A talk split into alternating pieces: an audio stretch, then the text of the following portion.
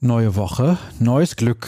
Vielleicht gelingt es Borussia Dortmund in den nächsten Tagen, die Laune der Fans wieder etwas zu heben. Versuch macht klug, sagt man so schön. Und sich zu informieren genauso.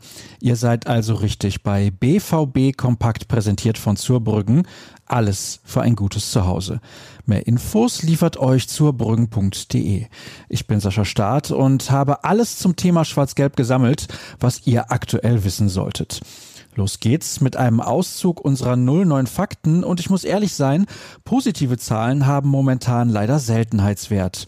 Gut, man könnte natürlich auch sagen, dass viele Fouls für die dringend nötige Aggressivität sprechen. 20 Stück waren es am Samstag gegen Hoffenheim.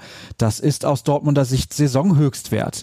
Weniger gut, in nur einem einzigen der vergangenen 15 Bundesligaspiele blieb man ohne Gegentreffer. Insgesamt sind es in dieser Spielzeit nun schon 31. In der Defensive hapert es nach wie vor. Offensiv ging auch nicht viel, wie die Statistik von Julian Brandt belegt. Der kam vorgestern bis zu seiner Auswechslung auf keine einzige Torschussbeteiligung. Während die Zahlen auf dem Feld nicht stimmen, gibt es zumindest erfreuliche Neuigkeiten, was die Vereinskasse angeht. In die fließen nun weitere 5 Millionen Euro aus dem Verkauf von Usman Dembele in Richtung FC Barcelona. Der Franzose absolvierte sein 100. Spiel für die Katalanen und damit wurde die wohl letzte Bonuszahlung der Ablösesumme fällig. Ein weiterer Abschlag muss nur dann gezahlt werden, sollten die Spanier die Champions League gewinnen. Das erscheint derzeit nicht besonders wahrscheinlich. Wir kommen zurück zum Sportlichen mit dem Blick auf die Amateure. Die hatten gestern die große Chance, den Vorsprung auf den spielfreien Konkurrenten Rot-Weiß Essen auszubauen. Aber der SC Wiedenbrück hatte etwas dagegen. Nachdem das Hinspiel noch 4 zu 1 gewonnen werden konnte, kam die zweite dieses Mal nur zu einem 2 zu 2 Unentschieden.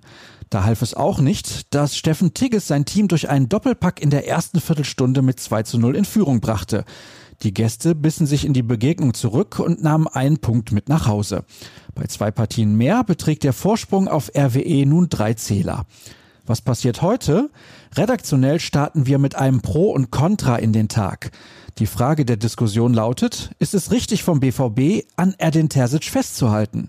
In zehn Bundesligaspielen wurden unter ihm nur 14 von 30 möglichen Punkten geholt.